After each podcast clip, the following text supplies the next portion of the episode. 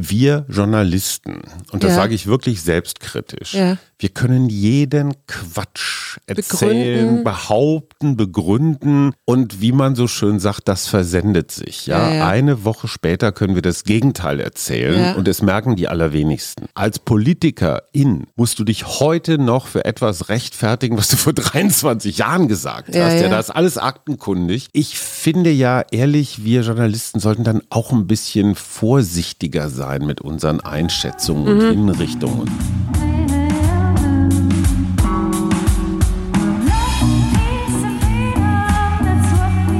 Wir, Arbeit, Leben, Liebe. der Mutmach-Podcast der Berliner Morgenpost. Einen schönen guten Tag und hallo, herzlich willkommen. Hier ist wieder der Wir-Podcast von Hajo und Suse Schumacher Guten Tag. und der Berliner Morgenpost. Was ist denn bei dir in dieser Woche so los? Ja, ich äh, habe Kerngeschäft. Ich äh, muss bei verschiedenen Veranstaltungen erzählen, was ich von dieser Wahl halte und wie gerade so die Chancen sind. Und ich muss sagen, ich bin am Ende der vergangenen Woche doch zu ein wenig Demut bewegt worden. Ja. Weil ein junger Kollege, Patrick Hesse, hier ein junger Berliner Journalist, der macht was ganz Verrücktes. Der hat aus alten DDR-Beständen ein Tandem, wo du nicht hintereinander sitzt, sondern Ja. nebeneinander. Ja. Also praktisch ein Doppelfahrrad. Ja. Und das nennt er VIP Velo, die nachhaltigste oder klimaneutralste Talkshow der Welt. Mhm. Und der Witz ist, er fährt mit seinen GesprächspartnerInnen auf diesem Rad durch irgendeine Berliner Gegend, Ja. die irgendeinen Bezug hat oder auch nicht. Und dann wird halt gequatscht. Mhm. Und ich habe da auf diesem VIP Velo Platz genommen Anfang Juni Mhm. Und habe, das muss ich wirklich mal voller Selbstkritik und auch als, als Demutsübung hier öffentlich sagen, auch wenn es ein bisschen peinlich ist, ich habe einfach dummes Zeug erzählt. Oh. Ich habe gesagt, diese Bundestagswahl ist völlig klar, also Anfang Juni, ne, Ja. wird zwischen Armin Laschet und Annalena Baerbock entschieden. Die SPD spielt überhaupt keine Rolle. Das wird sein wie in Baden-Württemberg, wo es nur noch Schwarz und Grün gibt und die SPD ist Und das von dir, dabei liegst du doch eigentlich mit deinen Einschätzungen immer ganz gut. Ja, und das macht bei mir zumindest mal ein so ein Gedankenfenster auf. Wir Journalisten, und das Ja. sage ich wirklich selbstkritisch, Ja. wir können jeden Quatsch erzählen, Begründen. behaupten, begründen. Und wie man so schön sagt, das versendet sich. Ja? Ja. Eine Woche später können wir das Gegenteil erzählen und es merken die allerwenigsten. Als Politikerin musst du dich heute noch für etwas rechtfertigen, was du vor 23 Jahren gesagt Ja, hast. Ja, ja. das ist alles aktenkundig. Ich finde ja ehrlich, wir Journalisten sollten dann auch ein bisschen vorsichtiger sein mit unseren Einschätzungen und Mhm. Hinrichtungen und sowas. Wirklich, wenn, wenn ich mich dann selber so im Brustton der Überzeugung erklären höre, warum Mhm. die SPD überhaupt keine Chance hat und ich meine, hey, im Moment äh, sieht es völlig anders aus. Es ist peinlich. Es ist wirklich, es ist mir selber peinlich, Mhm. aber ich lerne daraus, ey, Vorsicht. Ja? Vorsicht bei allem. So, Schatz, Mhm. Ja, jetzt du. Da fällt mir, fallen mir deine Kollegen von der BAMS ein. ja, das, äh, Und der Seite 8, da Ja. steht ja, äh, es gibt eine Überschrift, das ist Ihre Seite, Frau Baerbock. mhm, und ja? der Rest ist weiß. Ja, genau. Und darunter heißt es dann, die Kanzlerkandidatin der Grünen hätte hier erklären können, wie sie nach der Bundestagswahl regieren will, wie sie tickt, welche Werte sie prägen. Nach wochenlangem Zögern hat sie ein Interview abgelehnt. Angeblich ließe sich kein Termin finden. Und dann haben sie unten noch eine Fußnote. Annalena Baerbock ist die erste grüne Spitzenkandidatin, die vor einer Bundestagswahl keine Zeit für ein Interview mit der Bild am Sonntag hat. Der Vergangenheit hatten sich Joschka Fischer, Renate Künast, Jürgen Trittin, Katrin Göring-Eckert und Cem Özdemir diese Zeit genommen. Was sagst du dazu? Ich finde das mutig, Mhm. weil ich glaube, es wäre einfacher gewesen, dieses Interview zu geben. Das dauert eine Stunde. KanzlerkandidatInnen geben jedes denkbare Interview. Ja. Olaf Scholz war zum Beispiel auch auf dem VIP-Velo. Ja. also auch für kleinere Sachen, selbst für Podcasts und so, haben die Zeit. Also diese Begründung, Termin, Schwierigkeiten ist natürlich Quatsch. Ähm, Wa- wa- was denkst du, was könnte dahinter stecken? Also die gesamte Bildgruppe ist jetzt nicht übermäßig grünenfreundlich. Ne? Nee. Das ist so. Das ist so der, der Hauptfeind, Ja. auch kulturell. Ja, ja. Ist das denn, aber man muss kann ja Absicht sein. Man muss das ja ein bisschen klären. Oder gibt es da keinen Unterschied zwischen Bild und Bild am Sonntag? Die Bild am Sonntag ist traditionell immer ein bisschen softer Mhm. gewesen. Da war ja auch Marion Horn lange Chefredakteurin, eine ganz verdiente und ordentliche Kollegin. Mhm. Also ich, ich sage jetzt mal so, die hetzt nicht so brutal. Es ist mehr so eine Familienzeitung am Wochenende. Ja. Ich würde nicht ganz ausschließen, dass Frau Baerbock das mit Absicht gemacht hat, Mhm. weil es ist klar, dass, dass die Bild am Sonntag sowas nicht unkommentiert lassen würde. Die sind natürlich beleidigt, ne? Mhm. Ja. weil Laschet geht dahin, Scholz geht dahin, Lindner sowieso, eh klar. Vielleicht ist das so eine Art einfach so ne, dieser alte Anti-Springer-Reflex, der ja bei den Grünen oder bei den Linken sowieso ganz stark ist. Ja. Also vielleicht ist das jetzt eine bessere Werbung in ihrer Wählerschaft, in Ja. ihrer Fanschaft, weil die sind sowieso keine Bildkunden potenziell. Nee. Also vielleicht ist das eine kalkulierte Eskalation. Das finde ich übrigens ganz spannend, was so auf den letzten Metern noch so versucht wird. Mhm. Ne? Laschet mit seinem Team. Wie, wie fandst du Laschets Team, was er da vorgestellt hat? Kanntest du ja jemanden außer Friedrich Merz und Doro Nicht wirklich. Nee, nicht wirklich. Also ja, Dorothea Bär habe ich irgendwie, oder Dorothee? Ja. Dorothee heißt sie, ne? Dorothee Bär habe ich irgendwie mal mitgeschnitten, März natürlich sowieso und alles andere. Ich fand es so gewollt. Also du hast jetzt nicht den Eindruck, boah, guck mal, toll, der holt sich jetzt ganz viele Ganz Leute, viele so ein Frauen Team, und dann hat er auch noch jemanden. People of Color. People of Color, genau. Ja. Ähm, nee, ich hatte das Gefühl, das ist so gewollt, so jetzt kommt mal her, jetzt machen wir das hier auch noch. Und Frankie Stau, Staus hat äh, ja ganz interessant im ZDF dazu auch was gesagt. Der hat gesagt, das ist etwas, was sich im Wahlkampf gar nicht auszahlt. Also so jetzt so ein Team zu präsentieren, weil letztendlich am Ende sitzt da einer im Kanzleramt und das ist der oder die Bundeskanzler. Ja, und Olaf Scholz hat das komplette Gegenprogramm, ne? Der wird in den letzten Wochen alles, ne, wir für Olaf. Also da Genau. wird niemand anders sein. Und Olaf Scholz hat was ganz Schlaues gesagt. Der hat gesagt, ja, ich könnte jetzt ja auch ein Schattenkabinett aufstellen. Ich würde allerdings auch gerne ein Buch schreiben über alle MitgliederInnen von Schattenkabinetten, die nie was geworden sind. Mhm, ja. Weil das ist, das ist die goldene Regel, bist du im Schattenkabinett, wirst du garantiert kein Minister. Ja. So, ich finde das ja sehr spannend, wie in der CDU schon und auch in der CSU schon mal die Messer geschliffen werden. Ne? Ich, ich, ich erinnere mich an 2005, ähm, als Angela Merkel gegen Gerhard Schröder, ne, damals die Neuwahlen angetreten ist. Und die Merkel hat ja kein besonders gutes Ergebnis geholt. Sie hatte nur so ganz knapp gewonnen vor Ja. Schröder. Und alle waren enttäuscht. Alle dachten, sie holt 40 Prozent, so richtig fett und so. Hat nicht funktioniert.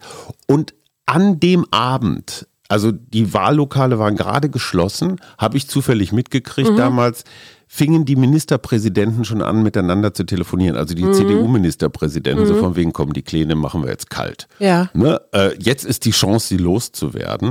Und du erinnerst dich, dann gab es diese Elefantenrunde, wo Ja, Gerhard Schröder genau. offenbar schon ein paar Gläser Barolo Gläser- im ja, Kopf ja, hatte. genau. Lasse die Kirche mal im Dorf, sie glauben doch wohl nicht, dass sie ins Kanzleramt einziehen. Da leider, mussten ja. sich die CDUler alle zum Schutz hinter oder vor Merkel stellen. Mhm. Also Schröder hat letztendlich Merkel an diesem Abend den Hintern gerettet, die Kanzlerschaft. Das finde ich total spannend. Und Laschet kann sich darauf einstellen, wenn er jetzt nicht wirklich strahlend gewinnt im letzten Moment, wovon Mhm. nicht auszugehen ist, dass genau das Gleiche passieren wird. Dass die Ja. ganzen Heckenschützen, die Spahns und Brinkhaus und Söders und wie sie alle heißen, also alle, die, die nicht im Schattenkabinett sind, die werden ihn dann, die werden dann schon mal Maß nehmen. Wir haben jetzt fast anderthalb Jahre Corona. Mhm. Ja, was ist dein Learning im Moment?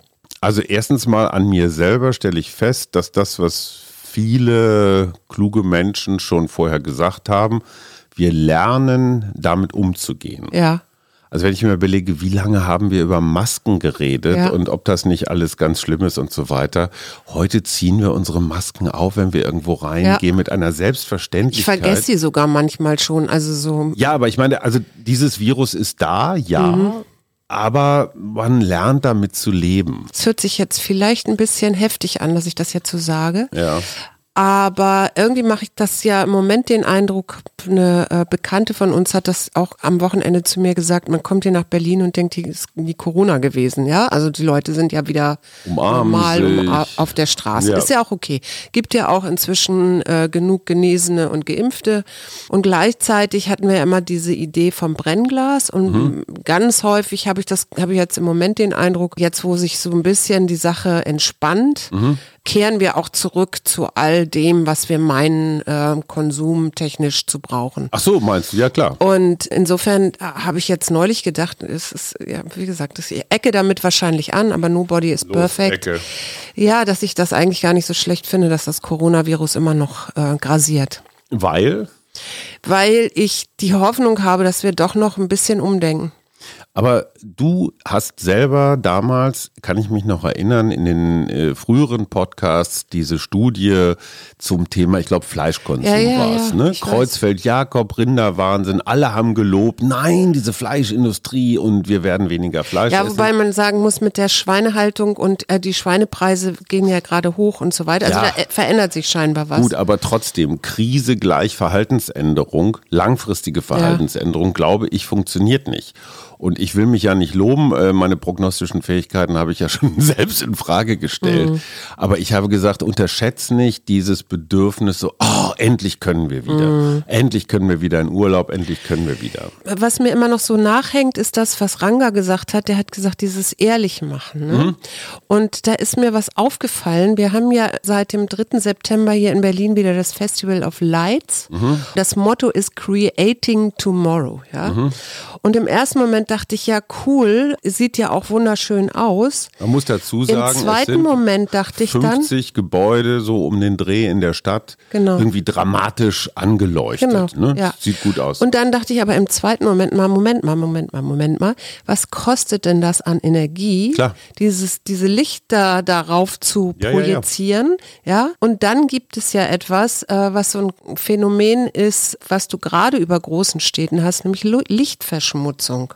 Ja. Ja, und dieser, dieser Mangel an Dunkelheit führt dazu, dass die Flora beziehungsweise das Insektensterben Mhm. ähm, anschwillt. In den letzten zehn Jahren sind viele nachtaktive Insekten ausgestorben. Deswegen, Weil weil zu die viel nachts, Licht ist. ja, weil zu viel Licht ist. Ich meine, die, die, ich glaube, die Nachtigallen haben sich auch schon angepasst im Tiergarten mit Mhm. ihrem Gesinge. Außerdem hat das auch Auswirkungen auf Tag- und Nachtzyklen von Tieren Mhm. und die Schlaflosigkeit nimmt zu. Und das liegt auch am Licht. Ja, aber sorry, da muss ich jetzt mal sagen, das Festival of Lights, das ist wirklich ein Ereignis. Das ist auch, das ist Kultur, es bringt Menschen zusammen. Solange klar oder sichergestellt ist, dass der Strom, ich sag mal, ökologisch produziert ist und man damit vielleicht auch noch eine Botschaft verbindet, finde ich das nicht so schlecht. Das hört ja nach ein paar Tagen wieder auf. Die Lichtverschmutzung, die du meinst, ist ja was ganz anderes. Also das ist ja dieses Naja, nein, das ist das, das bezahlt darauf ein. Und das ist Okay. eine Begleiterscheinung tatsächlich, das haben wir seit der Industrialisierung Mhm. und seit den wachsenden Lebensstandards.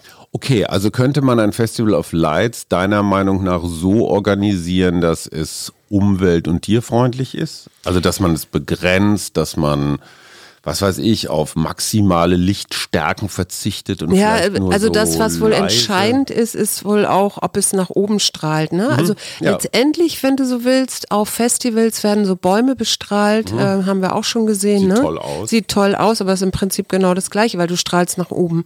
Und alles, was nach oben geht, geht dann eben auch in die Atmosphäre und das ich kann es nicht erklären wissenschaftlich, aber das ist so fast wie Aerosole in der Ja, Luft. ist schon klar. Also Ja, so, es die ist Luft halt wird die erhellt. Mhm. Luftverschmutzung in, in optisch. Jetzt erzähle ich dir aber noch einen Witz dazu, Ja. einen DDR-Witz. Und zwar über den Berliner Fernsehturm am Ja. Alex. Ne? Es gibt äh, vier, vier Meere. Mhm. Weißt du, welche das sind? Nordsee, Ostsee, Das Südsee. Wolkenmeer, Mhm. das Häusermeer, im Westen das Lichtermeer Mhm. und im Osten gar nichts mehr. Hohoho.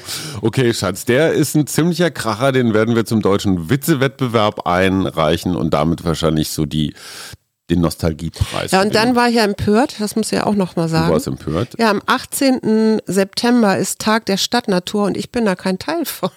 Ich Ja, glaube, ich muss mich da dich. mal bewerben. Ja, aber du musst dich sichtbar machen. Ich kann dazu aber sagen, dass am 25. September wieder ein Wahltag ist Mhm.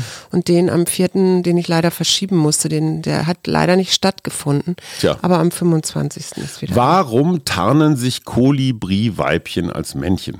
Weil sie Ruhe haben wollen für den Männchen wahrscheinlich. Ja, das stimmt, du hast richtig geraten.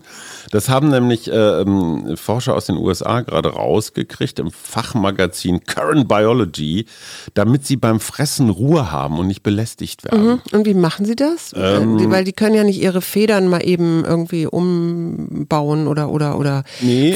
färben oder so. Also die Männchen haben so ein leuchtendes Gefieder mit einem blau schimmernden Kopf. Mhm. Und das Gefieder der Weibchen ist weniger. Die fahren, fangen, die fliegen dann nach Berlin zum Auffällig. Festival of Lights und setzen sich da in das blaue Licht. Nee, manche Weibchen behalten tatsächlich, also diese männliche Gefiederfärbung, die sie in der Jugend haben, Mhm. behalten sie bei. Und dadurch sind sie quasi evolutionär im Vorteil und, und setzen sich nach und nach durch. Fand ich ganz Ja, interessant. ich habe auch noch was über Tiere.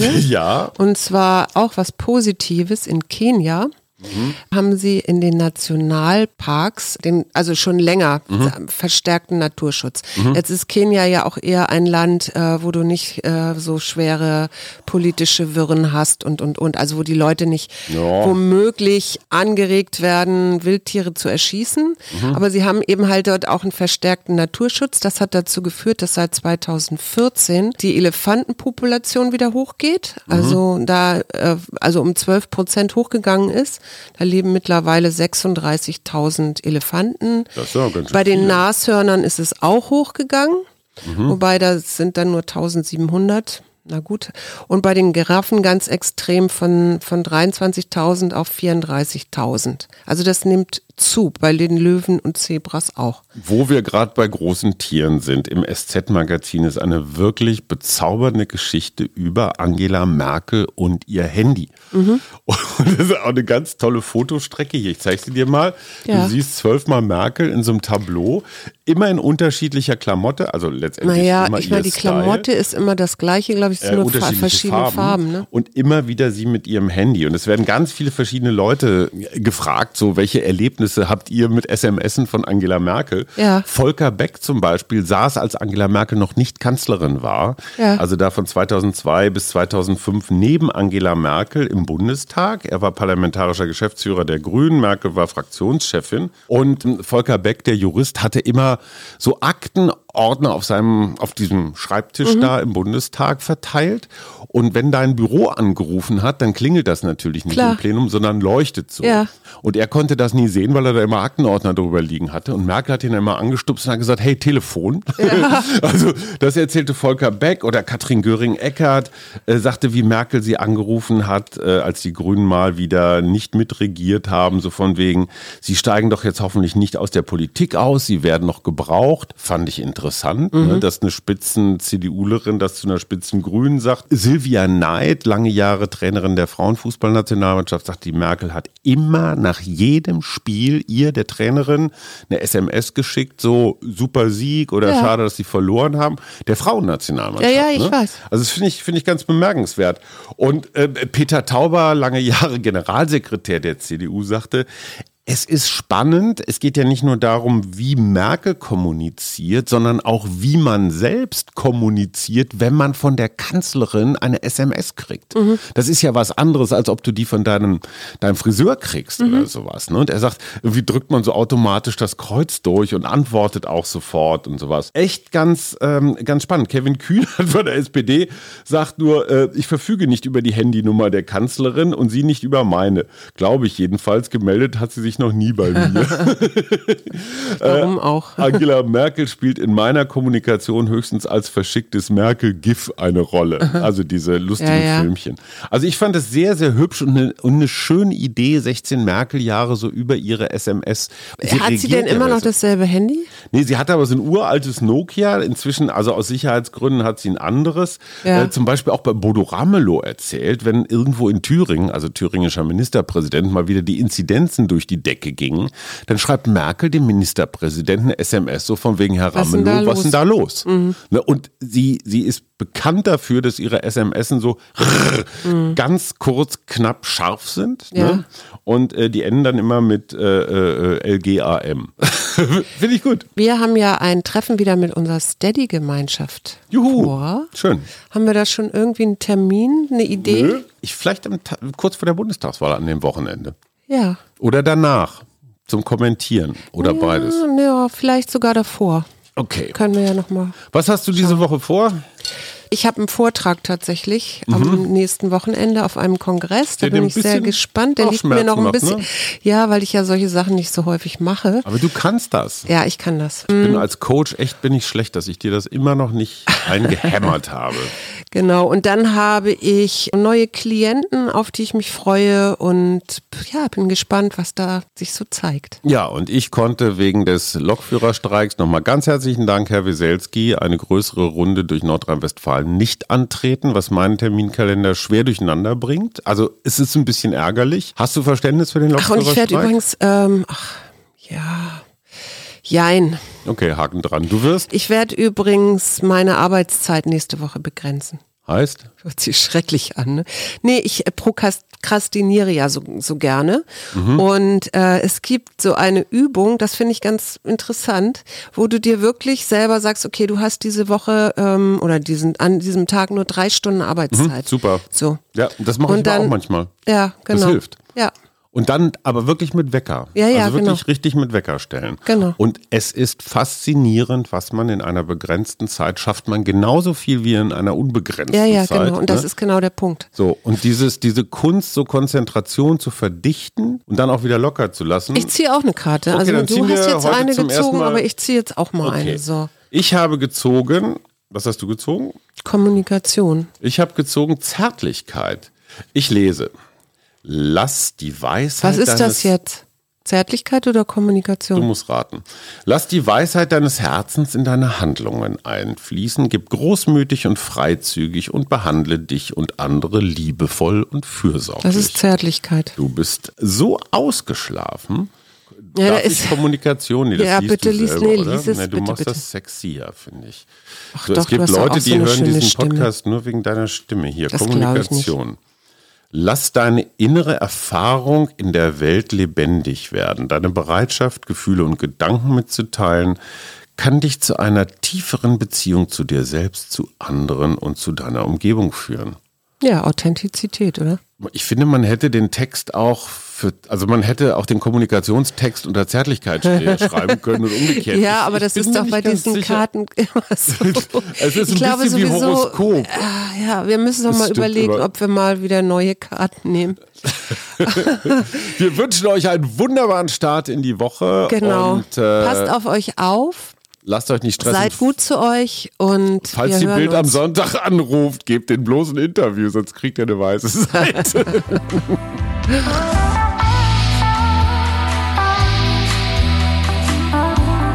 Wir, Arbeit, Leben, Liebe.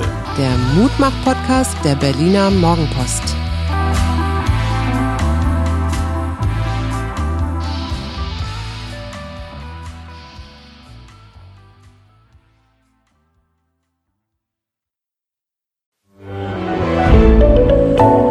Podcast von Funke.